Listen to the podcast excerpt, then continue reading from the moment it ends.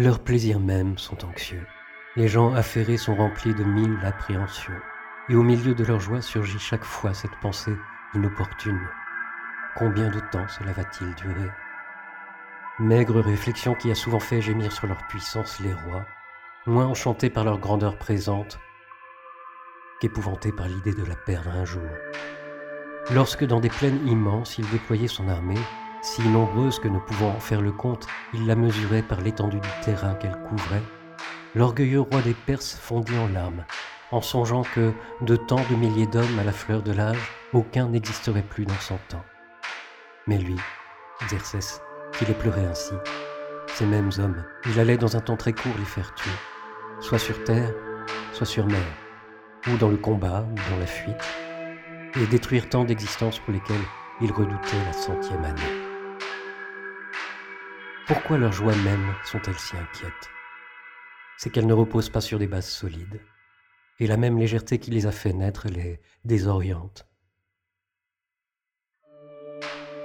Que doivent être les moments malheureux de leur vie, comme ils les appellent eux-mêmes, si ceux dont ils sont si fiers et qui paraissent les élever au-dessus des autres sont si emmêlés? Les meilleures choses n'épargnent pas les soins qu'on leur donne, et la chance la plus grande est celle à qui l'on doit moins se fier.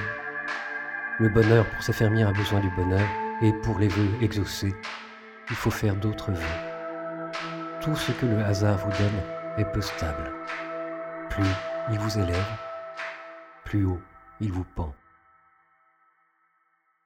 Personne n'aime ce qui peut tomber. Aussi est-elle non seulement très courte, mais aussi très malheureuse, la vie de ceux qui se procurent à grand-peine ce qu'ils ne peuvent conserver qu'avec des peines plus grandes encore.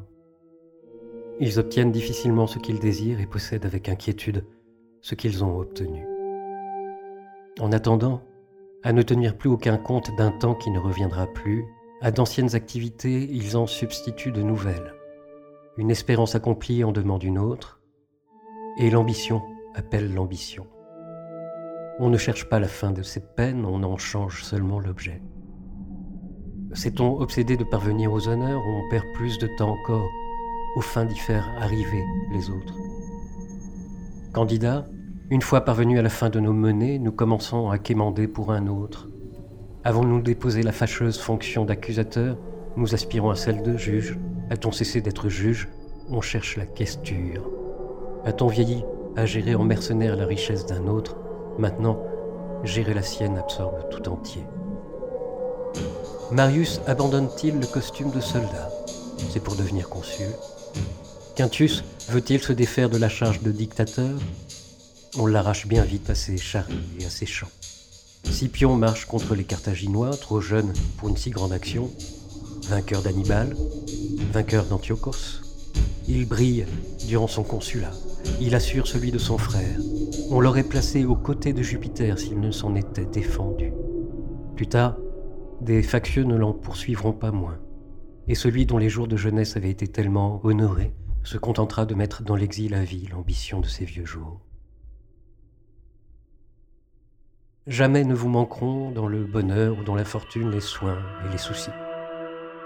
Et cet affairement vous interdira le repos toujours désiré et jamais obtenu.